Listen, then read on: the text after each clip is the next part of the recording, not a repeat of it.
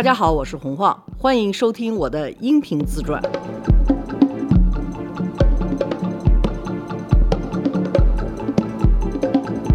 罗叔好，大家好，黄你好，知道这集我想聊什么吗？我觉得好多以前我没聊透的哈。嗯，我其实职业生涯特别短，真正是在一个公司有老板打工的那一段，对大家来讲可能没有什么可以借鉴的可能性，就因为首先它是太早了。我是八四年大学毕业，大学毕业出来我就工作了，嗯，工作到差不多十年吧，到九十年代中我就已经是离开了这种样的工作环境，就到了一个小的咨询公司这样的环境，所以我就想，我这职业生涯里头可能还有点故事还没有掏完。但是我的职业生涯的故事真的就是逗大家乐的，就一点没有参考作用。如果说你在公司里头碰到了任何难处，你千万不要听这个播客，以为我能为你解什么困难。这都太早以前了，而且现在碰见好多就是在互联网公司工作的人，你知道他们不是有老板给下属做评估嘛？我不知道你工资有都是电脑化的。到了什么哪天哪点哪分，你要不把那个交进去，电脑就关了。你这个老板就算失职了。比如说，今天下午三点钟之前，各部门经理必须要把他对下属的评估交进来。到了三点钟，你还想上网去评估人，就不可以了。一听就是字节，我们也确实有。我之前要发年中间的那个 bonus 的时候。评估我的团队成员，嗯，到点儿他就收了，没有人催你说，哎，你什么时候把评估交上来？但是我们那个起码有一默认分儿，就实在不行就按照一个默认，比如七十五分什么的就上去了。这种用机器去控制所有人时间，对我来讲太超前了，我根本没有这方面的经验哈。所以你们所有人在当代的公司里头工作，不要听我这个，我们那个时候真的是太随意了。尤其是我在甘味珍的时候，那个时候就是一帮子女孩子。甘味珍这公司我没怎么太给你讲哈，嗯，就讲了一个花边儿。我讲了哪个花边来着？你还记得吗？就是甘味珍跟那个老板的那个事儿，然后他太太跑到国内来抓奸来了，当着面大嘴巴那个。我没给你讲细节哈。没没没。哎呦，这细节还是值得回顾一下的。这是职业生涯里头比较。吓人的一件事情，但是我特别怕有人起诉我哈。大老板要到中国来，夫人必须要跟着。甘伟真的就有点觉得嗯讨厌。然后他们呢就在我想想，当时只有建国饭店算是一个特别牛逼的饭店，涉外的啊，就在建国饭店包了他们的最大套间儿，又在长城饭店包了他们的最大套间儿。他呢和大老板呢就住在长城饭店，号称是工作方便，然后就把夫人呢安排在了建国饭店。完，当时甘伟珍呢，我是，你猜我是谁的顾问？我是麦肯锡的顾问。我那时候麦肯锡要到中国来，所以呢，我等于是他们的。怎么样进入中国的顾问？现在 这现在说出去 这事儿真的应该扇嘴巴子的。但不管什么说法，这个我觉得 麦肯锡去，麦肯锡知道这事儿，而且他们当时有一个创始人叫保尔，这个保尔八十多岁的老头了，我就知道什么叫有钱人的低调。他是麦肯锡的创始人，我去机场接他的时候。不知道你们记得不记得，曾几何时，美国有一个特别大的航空公司叫泛美航空公司，后来倒闭了。它有一种蓝色，跟 Tiffany 蓝是同样著名的，就比 Tiffany 蓝要再深一点就像北京今天的晴天的那种蓝，就是透透的阳光照着的那种蓝，上头有一个白的像地球仪那样的，写着它的英文的名字叫 Pan Am。上头写的 P A N，底下是 M，然后上头呢还有几个经纬道那样的，这个是 Pan Am 的 logo 哈。但是八十年代这个公司已经倒闭了。我去机场接这个保尔先生的时候，他们基本上把他当神一样的供着的。他真的是麦肯锡创始人最厉害的一个。他八十多岁了。然后我就在机场等行李，我就想这老头儿肯定旁边有助手，还有什么各种各样的随同人员，我就在机场等啊等啊。后来麦肯锡的人跟我说：“哦，说那个保尔不会有行李的，他一般都不带行李的。”那我就想，那没有行李，那我就在那个地方找人呢，也找不着人。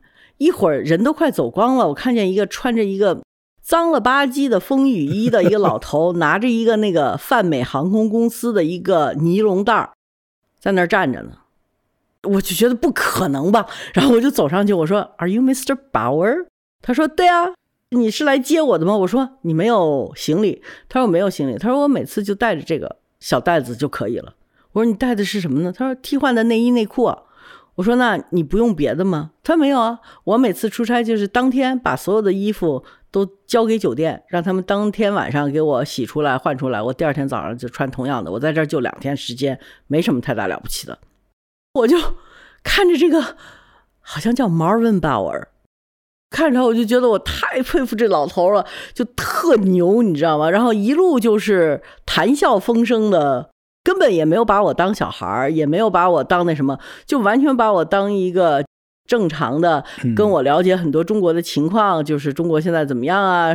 我就觉得太那什么。然后第二天我要去接麦肯锡，当时麦肯锡特别想跟中国的钢铁行业做咨询，因为中国那个时候宝钢什么刚刚建起来，他们的钢铁行业的总部是在比利时，他那个 department 的最多的这种咨询人员。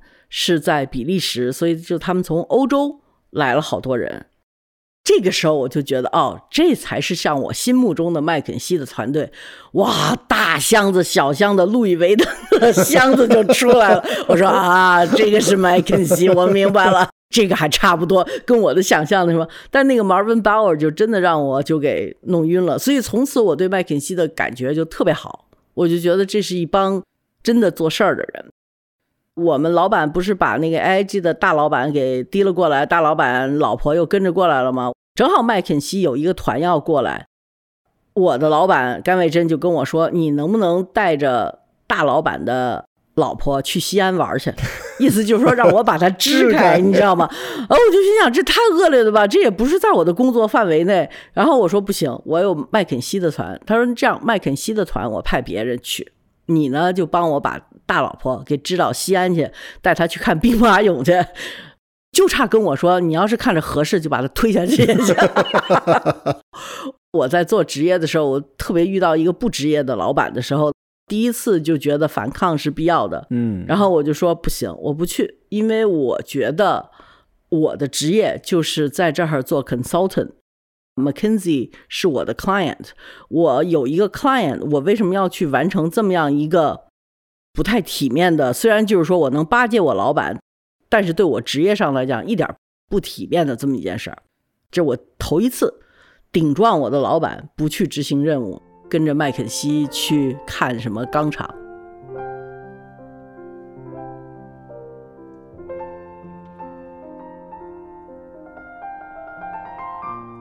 麦肯锡的那个事儿呢也特逗，我跟你讲，那个时候的中国哈，还是八十年代末的时候。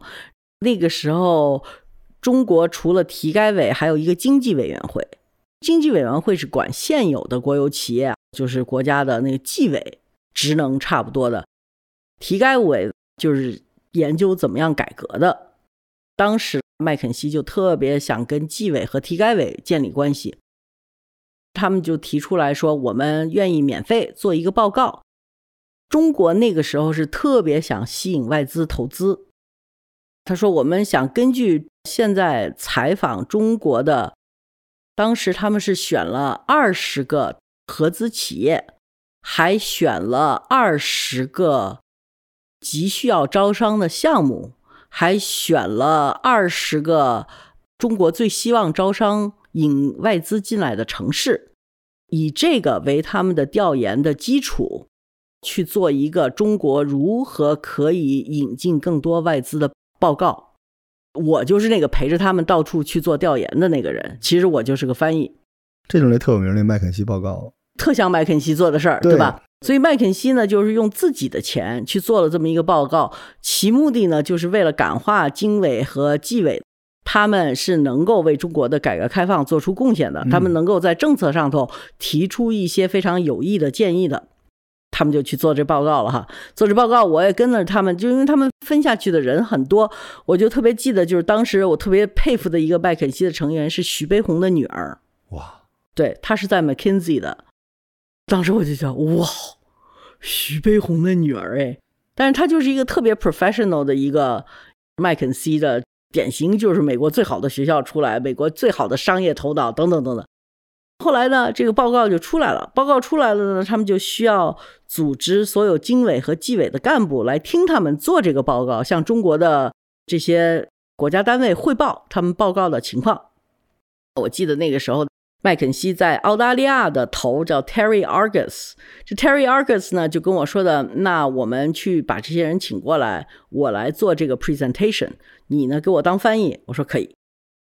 就开始做这 presentation，他们就开始说啊，在哪些方面如果做这些改进，这个城市的招资就会提高很多。在这个城市会有什么样的这种样的项目，应该是怎么样去 present 这个项目给 foreign investor 什么，就提了一堆意见哈。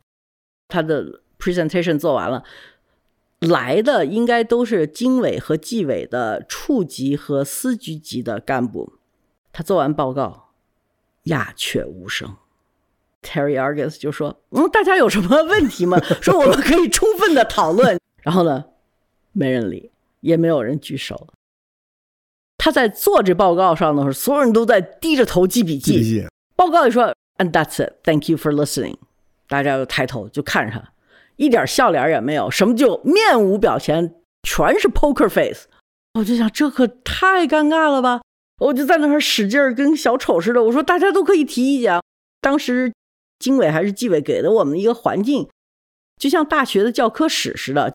这些司长、什么局长都坐在一个小学生的位子上，Terry Arcus 是站在一个讲台后头做这报告。所以我说这个形式真的不好。我们其实更习惯的是一个圆桌，嗯。但是我们在中国没有找到这种样的环境，甚至大家觉得这个报告里头说的特别不靠谱的，也给我们提意见。虽然这个报告我们是抛砖引玉，突然间有人就举手了。我说哦，那您请说，先生。然后他说：“我想问一下，麦肯锡在中国花了多长时间做这个报告？”Terry 就说：“About two years。”我说：“我们花了两年时间调查了多少多少个公司做出的这些总结报告。”然后那个人就说：“麦肯锡在中国待了两年。”难道就没有看到我们中国的优点吗？然后我和 Terry Argus 都晕菜了。我说，McKinsey 他被雇的原因，就是因为企业碰到困难了，碰到瓶颈了，希望麦肯锡帮他去找到一些他的问题的原因和一些解决方案。我们是以麦肯锡的工作的原理来看中国的事情的。肯定，我们看到中国的优点比你们还多，但是我们觉得在这儿跟你重复这个没有什么太大意义。更多的，我们是底下就说：“哦，是这么回事儿，你们就是来挑毛病来了。”底下就开始说了：“你你你说这个不行，不就是说我们工作不足吗？什么工作没做到吗？”我们说这个都没有相指的，我们只是说，哎呀，就成了一个得罪人大会。后来我就跟 Terry 说：“我说 Terry，咱们赶紧结束吧。”我说这个。经委、纪委就被咱们得罪透了，因为他们对这个报告明显不满意。Terry 说：“那是不是我们对 McKinsey 到底是干什么的没有解释清楚？”我说：“肯定是没有解释清楚。”Terry 就看着我说：“那你是干什么吃的？”我说：“都是我的错。”就我也没有想到是这么一种反应。你想，McKinsey 是免费的，做一个报告，提一些关于中国招商引资的建议，结果就被骂出去了。这报告还挺有名的呢。对，如果大家对这感兴趣，可以在网上去找。我刚毕业的时候，我实习做 inter 是 Hill and Norton，我就是特别想去公关公司。那时候最想去的不是麦肯锡，进不去，想去艾森哲。所以那个时候我们就去找这种样的报告。其实它里边特别中肯，关键是它那个算法和角度，在那之前是中国很难看到的。听说他在 做完这个报告之后就辞职了。什么？对，因为他那个时候后来从澳大利亚被派到香港。当香港的头，实际上他就是要开发的中国的市场。但做完那个报告之后，他就觉得中国市场根本不成熟，还没有人能够认识到一个咨询公司的价值，所以 就说辞职，我干脆干点别的去吧。还不如去兵马俑呢，真是真的还不如去兵马俑。后来就是这么完了。那个甘伟真呢，就是那次之后，我跟 McKinsey 的人在一起的时候，我反正就大嘴呗。他说：“看你这次情绪不高。”我说：“觉得我这次回去之后，我可能就会被他们开了，因为老板不想让我跟着你们走这一趟，更希望我去帮他把大老板的 AIG 的那个 Greenberg 的老婆给带到西安去看兵马俑，然后最好给推坑里，就给他埋了在那，然后给他在那埋了，让他当兵马俑的媳妇儿。后来 McKinsey 的人还跟我说：‘你呢是一个聪明孩子，这样吧，说我们。’”可以出钱让你去拿一个 MBA，拿完了之后呢，你就到我们公司来工作。嗯，我们保送你去学校。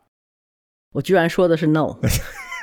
我觉得我那个时候真的是太混蛋了，你知道吗？就是无数的这种样机会就在我眼前掠过。我你知道，我可以成为一个特别好的、特别瘦、特别美丽的、穿着阿玛尼西装的经理儿。然后我现在就混到一个就是大妈型的、吊儿郎当的，跟你一块做播客的。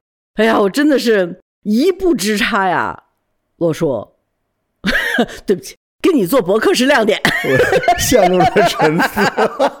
啊，听这期节目的小伙伴啊，就是我提醒大家一句，在我们再往前的十期，就晃姐什么拍电影啊、吃喝玩乐呀、啊法国、德国旅行啊，全是在上班期间完成的。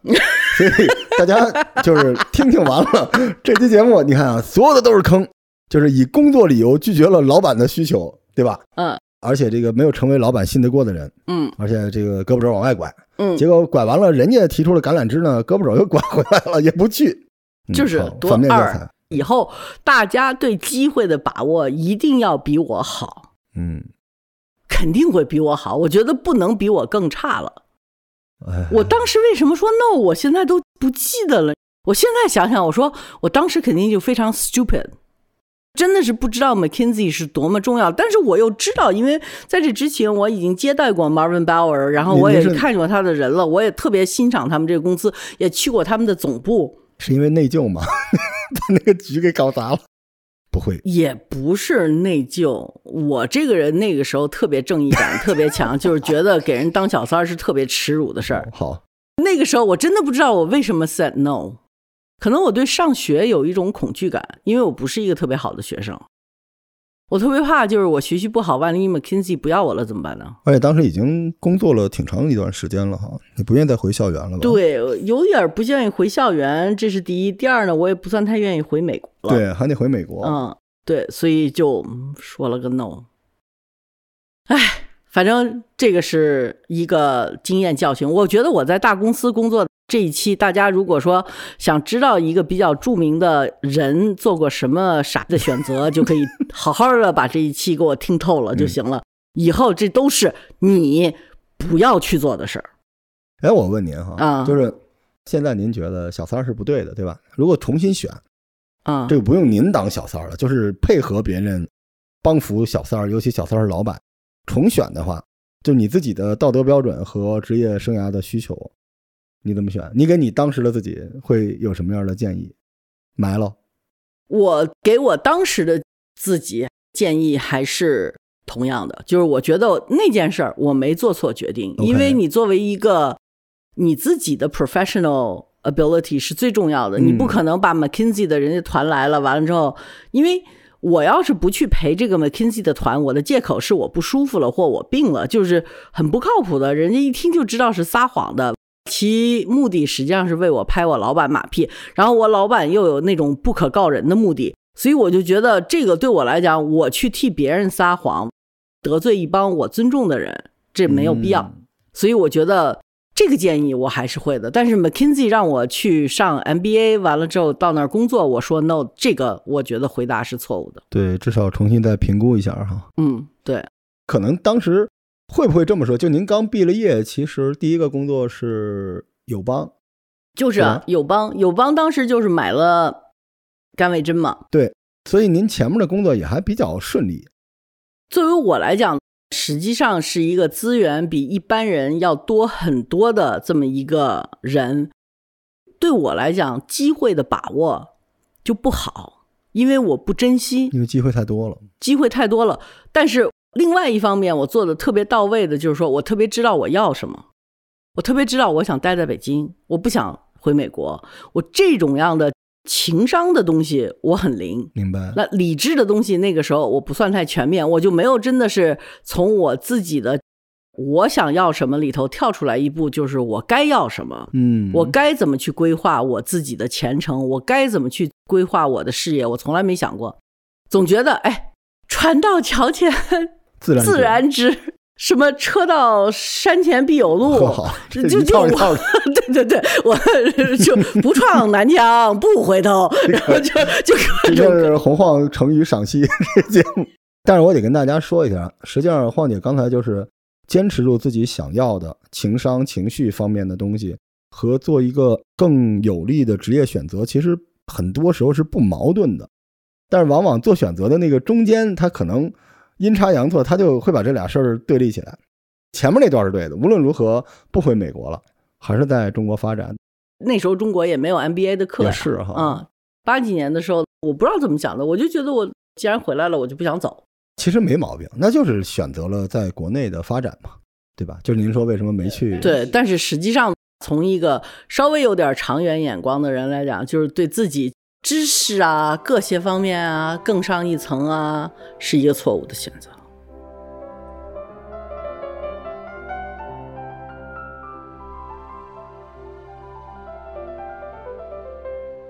那么咱们回来再说那个甘伟珍的故事。嗯，这个事儿过了不久。还是在这个老板夫人过来，因为整个我在甘外珍那个 AIG 的那 Greenberg 的那个大老板的老婆就来过这么中国一次，随着他就弄得反正鸡犬不宁的。当时我们在甘外珍办公室呢，有一个叫 Miranda 的办公室主任，我不是跑了 McKinsey 去当翻译去了吗？完了就没有随着老板这一路什么什么，然后我回来从 McKinsey 回来，Miranda 就说：“晃啊，出大事情啦！” 他有点广东口音，嗯，然后他说出大事情了。完了，我说什么事儿？他说你都不知道。当时呢，我就不说名了，说名了咱们就播不出去了。就有一个中国副总理级别的人去接见 AIG 的大老板，AIG 也是在美国是一个举足轻重的大公司，老板也是在美国政商两界都是非常非常。有实力、有影响力的，现在还活着。现在也是啊，Greenberg 现在也是非常厉害。就是他和基辛格是好朋友，就是两个人是平起平坐的这样的。Greenberg 先生去见中国的副总理的时候，我家老板在旁边准备上去给他做翻译，大老板的夫人跟在后头。我家老板往前冲着要去做翻译的时候。大老板夫人就非常轻松的拿自己的那个包，上头有一个铜扣的那种名牌包，啪，那么一挥，正好打在我家老板的鼻子上。哇！然后我家老板浅蓝色的阿玛尼 suit 就都是鼻血了。那边的中国的副总理说：“怎么回事？怎么回事？” 然后他们没人敢说，就眼瞅着。后来我们家老板就退下了，就没参加这次吃饭，在长城饭店的顶楼。我听了这个故事之后，我就觉得不靠谱了。就因为这一个公司里头，她虽然都是女的，有些人说点笑话什么的是一回事儿，但是如果说真的是把我们都当成一半是鸡窝，一半是咨询人员，我觉得那我以后还怎么见人啊？这个时候我就决定跳槽了。我决定走的时候，甘卫珍还说服了 Greenberg 亲自找我谈一次。那个我也挺害怕的，因为 Greenberg 是那么一个有权威、在美国的举足轻重的人，把我一个二十几岁小姑娘叫到房间里头说：“你知道吗？有很多人懂美国，也有很多人懂中国，但是像你这样既懂美国又懂中国的人太少了。”他说：“你毕竟会在中美关系里头和中美的商业里头起大的作用。”你现在放弃就是一个错误。我说那我就不想在盖瑞真干了。他说那你去我的保险公司 AIG，你去香港。我在香港给你处个办公室。我说那我在那儿干什么？他说你就当 AIG 的一个副总裁，好不好？你还留在 AIG 里头，将来我总是有用。我还说了 no，我觉得我有毛病。这个 no 感觉比麦肯锡的那个 no 更更不合理，是吗？对，是不是还是因为想远离甘味真的这些八卦这些东西？我第一特别想远离甘味真的八卦，第二我这个人特别讨厌的一个毛病就是说我还是挺怕风险的，必须拿到另外一个 offer 的情况下，我才有这么硬的说 no。我已经拿到了 Carvax，就是德国金属的 offer 了，我就敢说 no。但是我从一个二十多岁小孩，我也不理解。在世界的商业版图里头，一个 AIG 的重量和一个 McKinsey 的重量和一个德国金属公司的重量，你明白我什么意思吗？就后来我才知道，我靠，这不是一个级别的，好不好？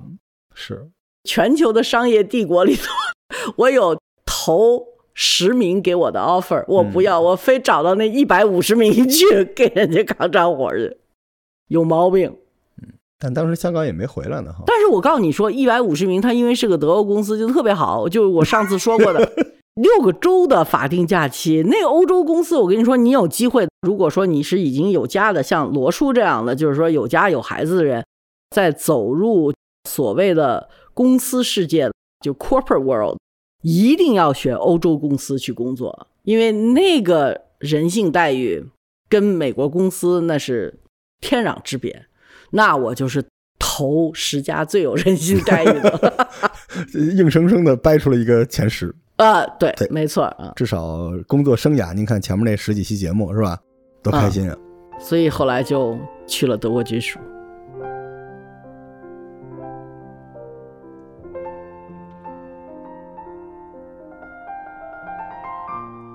我觉得公司的老板的绯闻吧，一定要规避。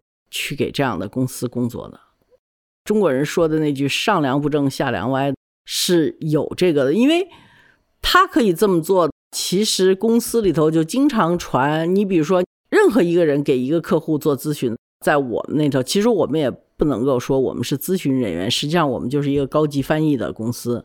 如果你还有这种样的 reputation，你还有这样名声，就是说老板可以睡客户，那所有人就把你当成。一半是翻译公司，假装是咨询公司，另外一半就是中国的一个 escort。因为当时八十年代，外国人有好多也没来到中国，本来老外就有一个维加斯发生的事情就全在维加斯，他们就觉得在中国发生的事情就全在中国，所以他们在这儿是可以随便的。他觉得他到了另外一个世界，他的世界里头不能做的事情，比如说婚姻出轨啊，在这个世界里头他都可以做。然后他又觉得这个不会折射到他的世界里头去，或者影响他在另外那个世界里头还继续做他那个爸爸、丈夫这样的人，所以我就觉得这就很讨厌。我们公司如果说老板有这种样的名声，所有人看见一个我们公司出来的女性的人，都会有这样的反应。我就记得有一次我去费城一个地方去见一个客户。后来我就没有签这个客户。我跟这个老板吃饭，吃饭的时候呢，他不是要了酒吗？我说我不喝酒，但是他那酒杯没有撤，他又倒了一点点酒，我就抿了两口。我在那儿忽悠人家，就说人家应该签我什么，然后我就一直拿这个手指头在玩那个酒杯的那个边儿，摁了就会出声嘛。我就实际上在那儿实在是无聊哈，就他说话我也懒得听什么，就在那儿。他就突然间看见我，跟我说：“你知道吗？你们公司为什么都只是女的？”我说：“是，好多人问我们这个问题，但实际上，因为学文科、学语言、学中文的大多是女孩子，所以我们要求中文好招的，不管是中国人和外国人，都是女生比较偏多。”然后他就特别诡异的看着我，他说：“还有你这个动作，是你们公司教的吗？”我说：“我什么动作？”他说：“你这个摸酒杯子的动作。”我说我这个摸酒杯子怎么了？他说这么性感的动作，你是不是给我暗示？我当时我就想抽丫的，你知道吗？我说你这个太不靠谱了。他说我可以今天晚上留在你的酒店里头，这客户就算了吧。他说可是你们公司的其他的客户跟我说什么什么，说我以为这是你们同样的一个小暗号呢，所以这个公司的名声会影响你的。这个太重要了。